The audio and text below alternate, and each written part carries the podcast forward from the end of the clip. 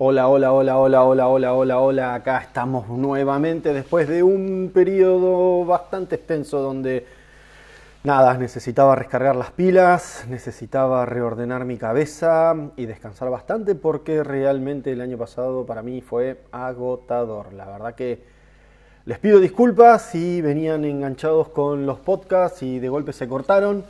Pero nada, me pasó por encima la ola que se llama rutina, cotidianeidad y obligaciones y no pude volver a grabar.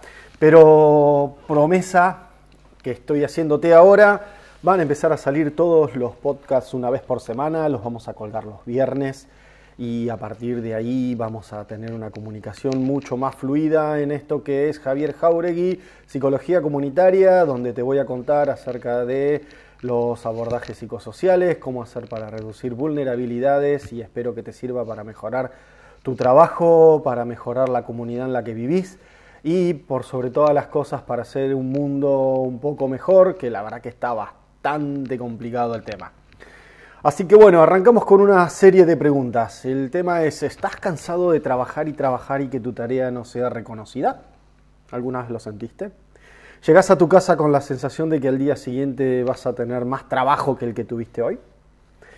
Las personas para las que trabajas, empleadores y beneficiarios, cada día se quejan más y cuestionan tu trabajo. La siguiente pregunta es, ¿crees que valora alguien lo que haces? ¿Al mismo tiempo crees que lo que haces tiene un valor alto para resolver diferentes problemáticas? Estas son todas preguntas que nos asaltan cuando trabajamos en el ámbito de las intervenciones psicosociales y sociales. Eh, ahora dejando las bromas de lado, estas situaciones planteadas a modo de comercial, de trastos de cocina que se repiten una y otra vez en el devenir de nuestras tareas. Resolvemos un problema y aparecen tres, dejamos a alguien contento y se enojan dos.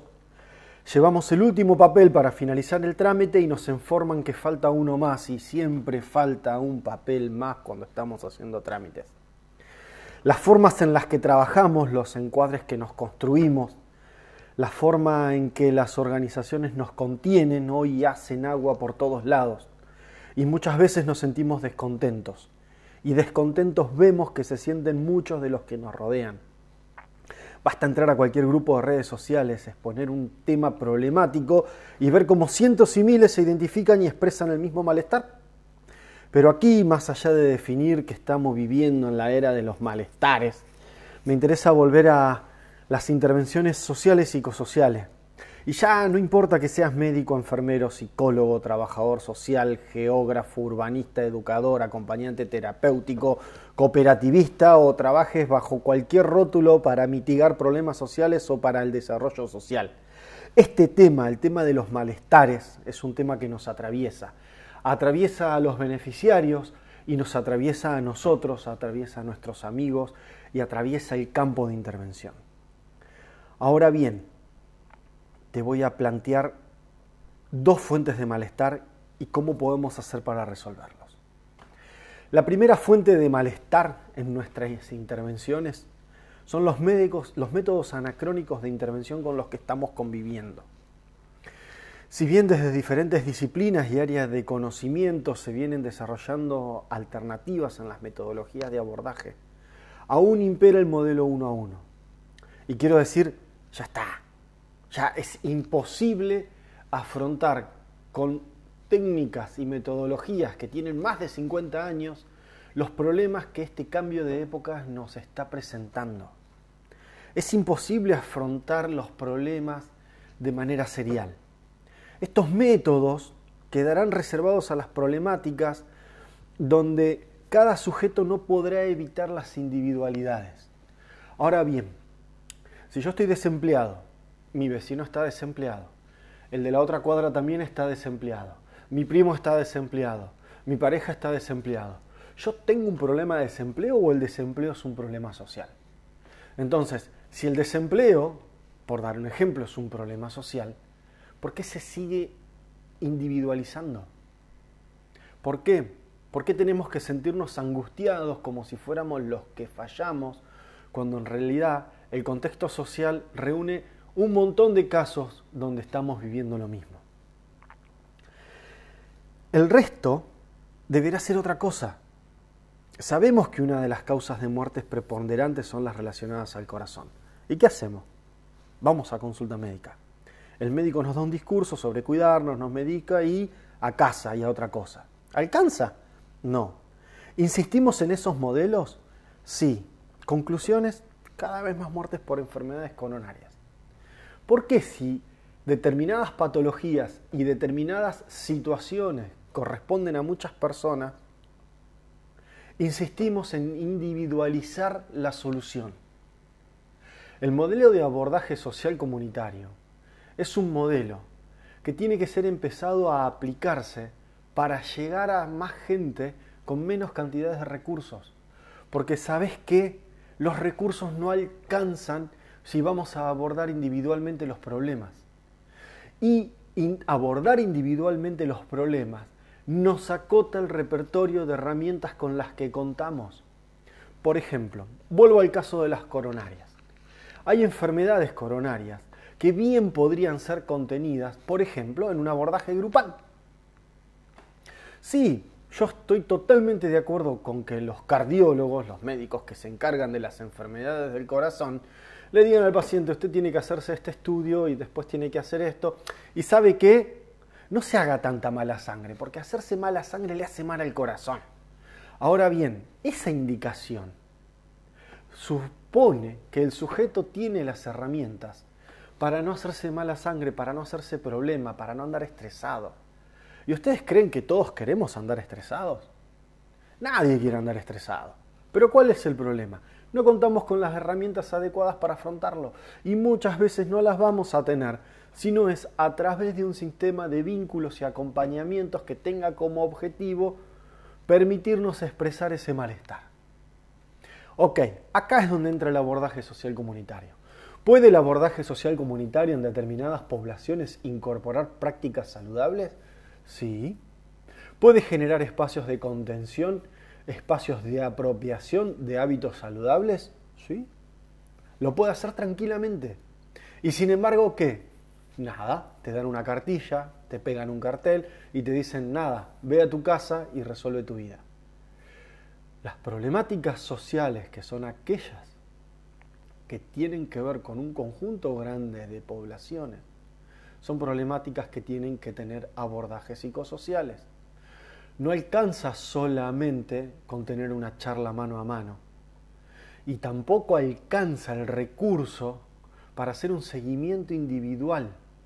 Aquí es importante trabajar en la prevención y en la, y la contención de las vulnerabilidades psicosociales. Y te dije dos, desempleo. Te dije otra, enfermedades coronarias. Y así con todo. ¿Tu hijo tiene un problema de aprendizaje? A la fila, hacer una evaluación. ¿No eres feliz? A la fila de la psicoterapia. ¿Tenés capacidades diferentes? A la fila de esperar un acompañante terapéutico. Así no va a alcanzar nunca, nunca va a alcanzar el recurso. ¿Por qué? Porque no existe recurso capaz de resolver las problemáticas de una. Y no estoy planteando que el abordaje individual no sirva. Lo que estoy planteando es que el abordaje individual no alcanza. Y no solamente no alcanza, sino que se ve desbordado por una demanda que es incontenible. Ahora bien, pasemos a la segunda fuente de malestar. ¿Sabes qué otra cosa no alcanza? Lo que hemos aprendido. Porque mientras nos formábamos, había gente en otras aulas haciendo lo mismo desde otros puntos de vista y con otros objetos de estudio. Ellos tal vez estaban abordando lo mismo que nosotros desde otras aristas y desde otras intenciones, pero el objeto de abordaje tal vez era el mismo. Y además, cuando llevamos el conocimiento a la calle, a las escuelas, a los hospitales, a las comunidades, a las personas que queremos ayudar, tienen también otros conocimientos que en muchos casos son tan valiosos como el nuestro. Entonces, la segunda fuente de malestar es que no alcanza lo que aprendimos y vamos a tener que abrirnos al conocimiento que nos provee el otro comunitario. El sujeto comunitario tiene que aportar el conocimiento específico que porta, porque lo tiene.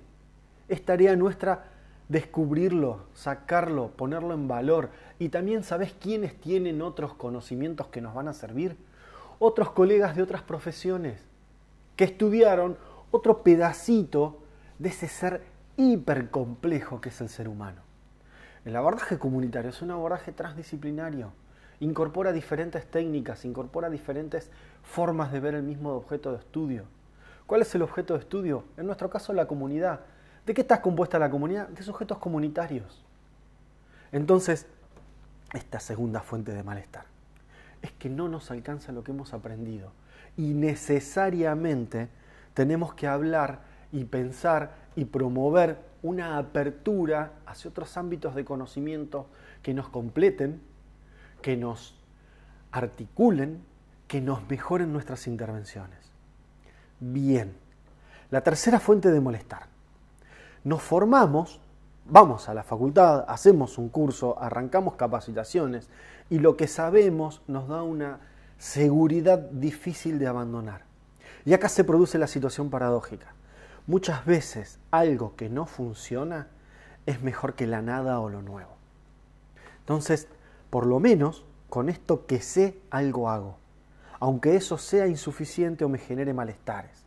Entonces, diagramamos de arriba a abajo y solo consumimos un sujeto supuesto saber, que somos nosotros mismos. Nos cuesta dejar entrar otros puntos de vista, otras versiones de nuestra realidad, ceder terrenos y mostrarnos con lo que somos. Somos seres incompletos. El otro nos completa en el objetivo que queremos lograr. ¿Hay cura para estos tres malestares? Puede ser. Mi propuesta no es la panacea, pero ayuda y mucho a estos problemas que atraviesan en lo cotidiano. Desde hace mucho tiempo me planteé trabajar desde la metodología del abordaje social comunitario, porque rechazo y sigo rechazando que el abordaje uno a uno, serial, sea la respuesta a todo. Porque estoy convencido que en otros lugares, desde otras disciplinas, hay personas tratando de hacer lo mismo que intento día a día y me pueden enriquecer. Y por sobre todas las cosas, no me creo que sea el único que sabe hacerlo. La metodología del abordaje social comunitario es transdisciplinaria, es territorial y, situacional. Genera un encuadre de trabajo, resguarda la tarea, a los sujetos sobre los que intervengo y me resguarda a mí. Esta metodología me pide que construya un modelo de abordaje que es donde tengo que acomodar las herramientas que dispongo para usarlas adecuadamente. Repito, esta forma de trabajar no es la panacea, pero a mí me ha dejado de exponer y he dejado de sentir muchos malestares. Tengo un libro que es sobre abordaje social comunitario. Repito, no es la panacea, que está gratis en mi página, que es www.javierjauregui.com.ar. Porque así como vos crees que estás solo en esto de sentirte mal, en esto de sentir que la demanda te desborda, en esto de sentir que las herramientas no alcanzan a llenar esa demanda incontenible que tenemos en esta época de caos social, en esta época donde las personas somos más conscientes de nuestros derechos y los exigimos para que se cumplan y donde estamos en el lugar de reducir vulnerabilidades psicosociales. Te repito, no estás solo. Lo que a vos te pasa, todos esos conflictos, todos esos roces que tenés, me pasan a mí y nos pasan a cientos de miles en todo el mundo que tratamos de llevar adelante esta noble tarea de reducir las vulnerabilidades psicosociales. Porque queremos un mundo mejor, porque lo hacemos porque tenemos la vocación de cambiarlo y principalmente porque es una tarea hermosa que vamos a seguir haciendo. Pero ¿sabes por qué muchos se bajan del barco?